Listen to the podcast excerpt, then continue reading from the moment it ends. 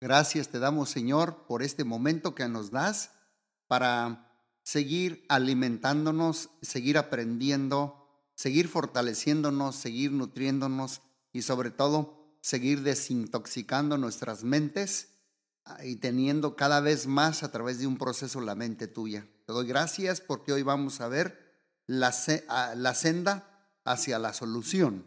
Que estoy todavía retocando el el tema cómo resolver los conflictos, pues ya vimos las características y estilos de manejar conflictos, causa de los conflictos, principios para enfrentar conflictos, cómo reaccionar a personas difíciles y hoy la senda hacia la solución. Muy práctico porque Dios siempre nos da la, la pauta y nos lleva hacia una senda de una solución y una reconciliación de una manera sana, saludable y no tóxica. La primer consejo que yo le quiero dar para ah, irnos en esta senda hacia una solución en un conflicto, sea conyugal, sea de familia, sea de trabajo, de empresa, sea con un vecino, etcétera.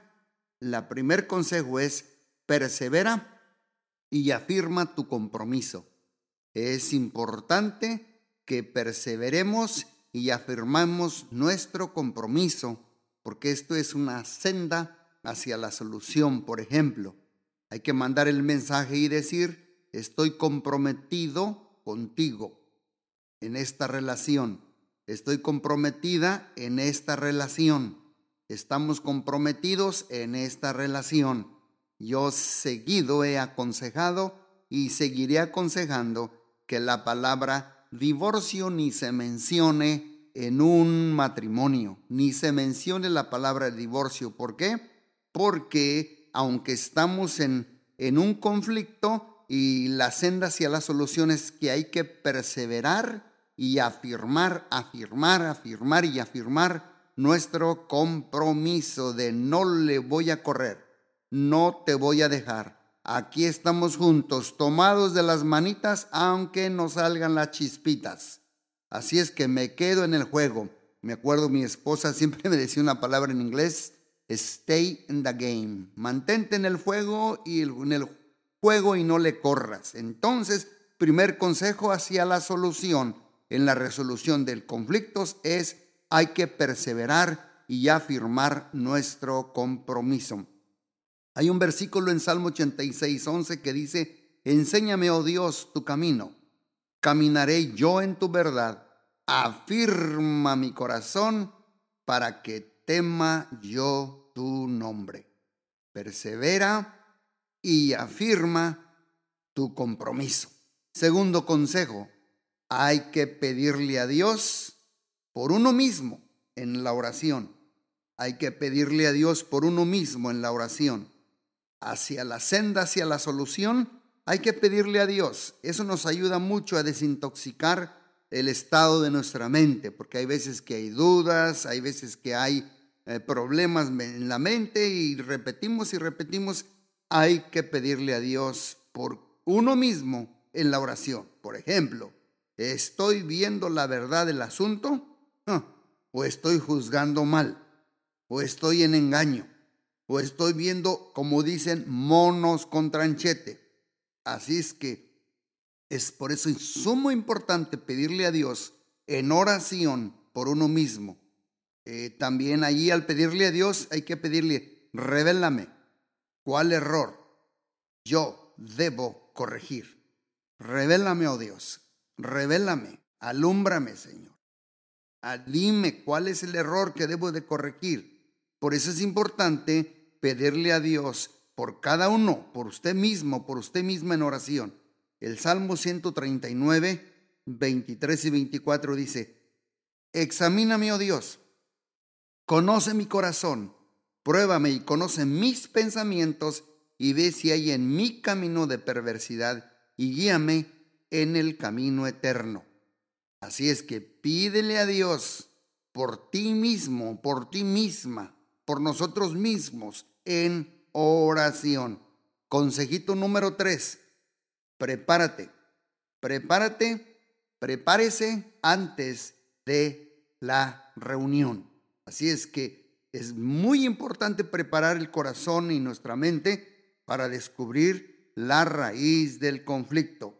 Hay que examinar aquí nuestras expectativas, que si son reales o no, hay que examinarlas y hay que decidirnos eh, a llegar a soluciones positivas. Decídete, decidámonos llegar a soluciones positivas. Aprendí una vez en consejería que debemos usar la técnica de, del sándwich o la técnica de, de, un empaderado. Usted sabe que la técnica es un, un trozo de pan arriba, un trozo de pan abajo y la carnita o el jamón en medio. Bueno, el pan de arriba puede ser la alabanza, el pan de abajo puede ser la animación, animarnos el uno al otro, y pues el trozo de carne es la carne del asunto. Por eso hay que prepararnos antes de la reunión. Dice Proverbios, el sabio de corazón es llamado prudente y la dulzura de labios aumenta el saber. Consejo número cuatro, propone un tiempo para hablar cara a cara.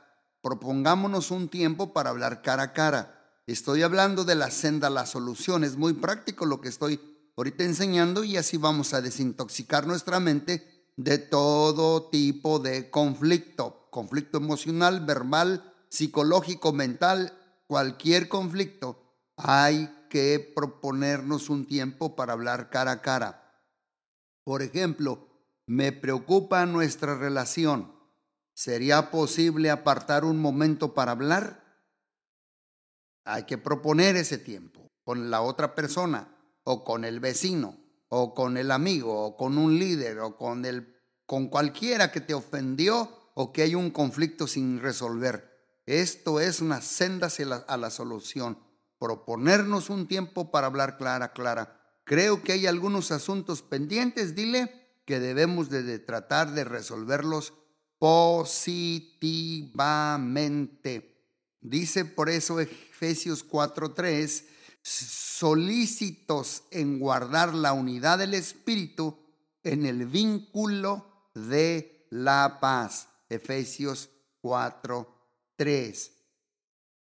Consejo número 5. Hay que proveer un lugar, preveamos de un lugar privadito. Hay que tener un lugar privado, hay que prever ese lugarcito, lejos de la gente, lejos de distracciones. Hay que prever ese lugar.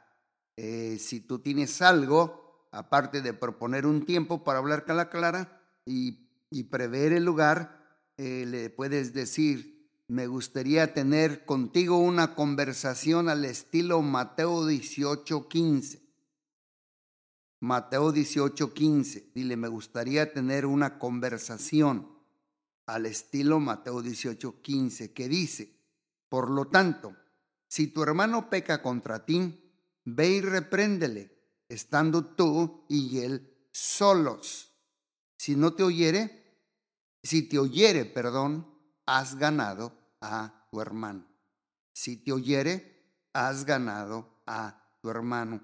Por eso, hay que prever un lugarcito privado y hay que proponerle un tiempo para hablar cara a cara. Eh, el siguiente consejito que te quiero eh, eh, poner en tu mente es proponte, propongámonos ser honestos. Hay que proponernos ser honestos. ¿Y qué puedo hacer aquí? Bueno, acepta la responsabilidad de tus acciones. Hay que aceptar la responsabilidad de nuestras, de nuestras acciones y también hay que aceptar su punto de vista. No estés a la defensiva, no estemos a la defensiva. Hay que aceptar el punto de vista del otro. Mira lo que dice Proverbios 12, 17. El que habla verdad declara justicia, mas el testigo mentiroso engaño. El testigo mentiroso, engaño, pero el que habla verdad, pues declara la justicia. Por eso habla verdad, declararás justicia. Propongámonos ser honestos, corazón a corazón, abrir nuestro corazón y ser honestos. Recuerda, proponte un tiempo, prevé un lugarcito privado, proponte ser honesto.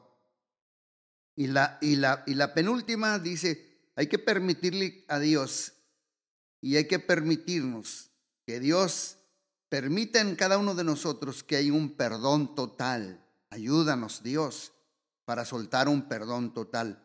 Yo siempre que hablo del perdón es donde veo que patinamos muchos, el perdón, patinamos muchos.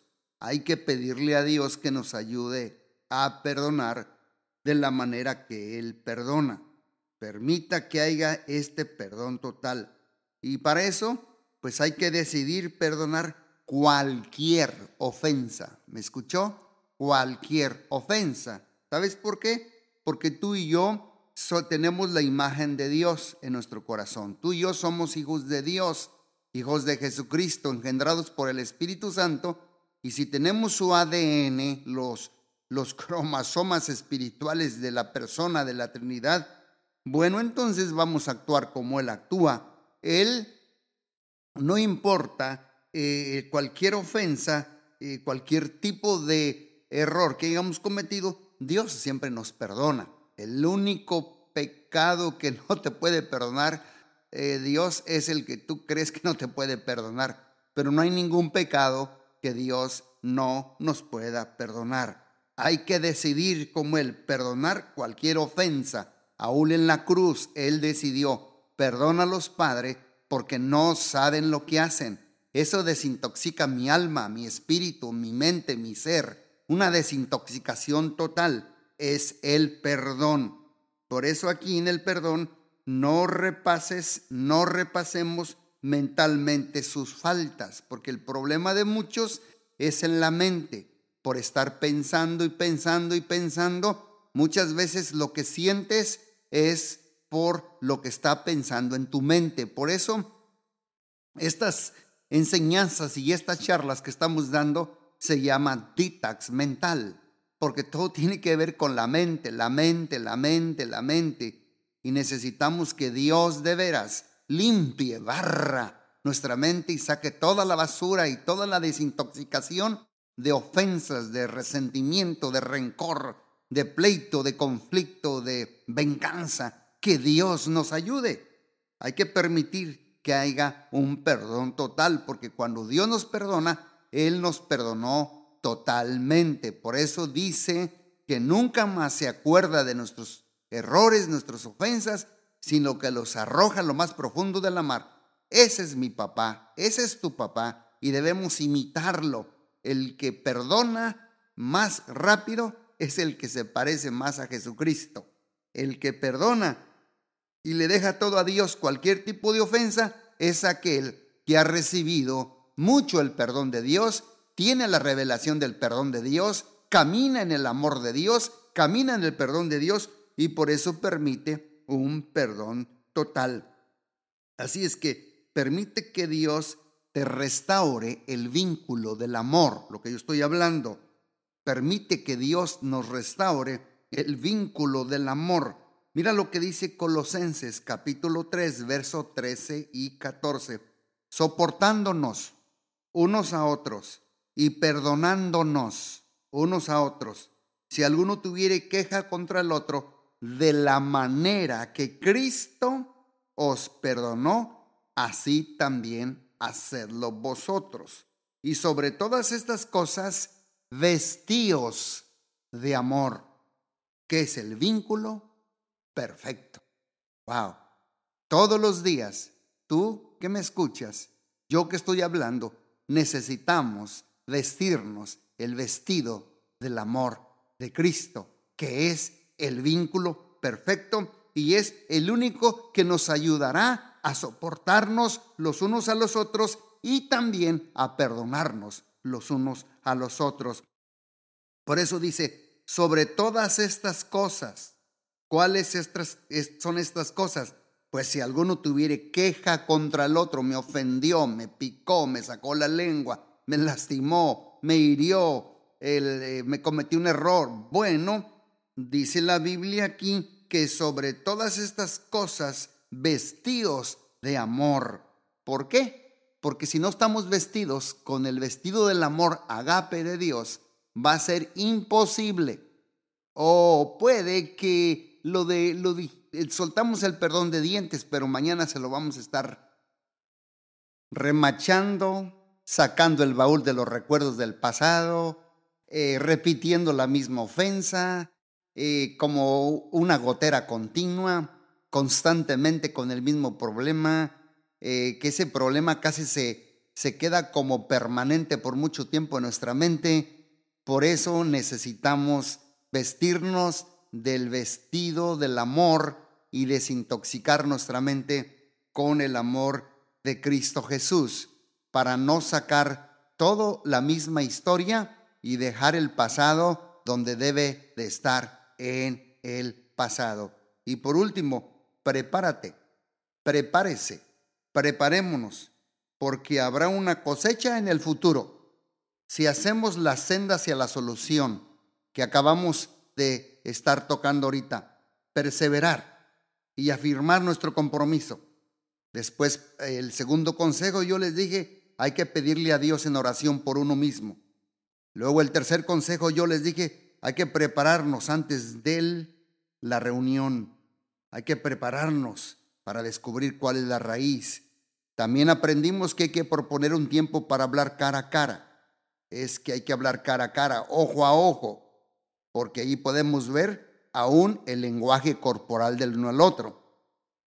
Y también hay que proveer el lugarcito privado, no donde esté mucha gente escuchando. Hay que ser cuerdos y éticos, no descubrir al otro, sino ser privados. Proponiéndonos a ser honestos, aprendimos también y permitir que haya un perdón total y por último vamos a tener una tremenda cosecha en nuestro presente y en nuestro futuro. Tal vez estemos sembrando semillas que no fructificarán hoy, pero sí muy pronto porque la Biblia dice que cada semilla, cada semilla que nosotros sembramos, si no es ahorita, tarde o temprano, la vamos a cosechar. Y aquí también les recuerdo que el cambio es un proceso. Lo que sembramos, eso cosechamos. Si sembramos limones, no esperes aguacate. Y si siembras papaya, no esperes a guayabas. Dice la Biblia en Gálatas 6:9 no nos cansemos, cansemos pues de hacer el bien, porque a su tiempo cegaremos si no desmayamos. Así es que cuando enfrentemos el conflicto, mucho ojo, la pasividad no nos lleva a la paz. Estar pasivos y no actuar sobre la senda hacia la solución no nos va a llevar a la paz. La solución descansa como en enfrentar lo malo en enfrentar lo malo, en enfrentar el problema, pero con un corazón recto, noble, sincero, íntegro, honesto y sobre todo con un corazón humilde como el de Jesús. Termino con esta escritura que dice, haya pues en vosotros ese mismo sentir que hubo en Cristo Jesús, el cual siendo Dios, no, no actuó igual que Dios, sino que se despojó a sí mismo y se vistió de humano y tomó forma de siervo. Por eso dice allí Pablo que cuando veamos a los demás hay que verlos como superiores a nosotros mismos. Lo digo por mí. Yo le pido a Dios que aunque tenga tiempo en las cosas de Dios, o lo que yo porte, le pido que me ayude a mirar aún al que barre, a mirar al que limpia como superior a mí. Algo puedo yo aprender de esa persona, esa persona me puede enseñar mucho a mí si mantenemos siempre el espíritu y el corazón que tenía Jesús de la humildad. Y ahí veremos el camino a la solución y a la desintoxicación de todo conflicto de nuestras vidas que traigamos en el corazón. Voy a orar y con esto termino.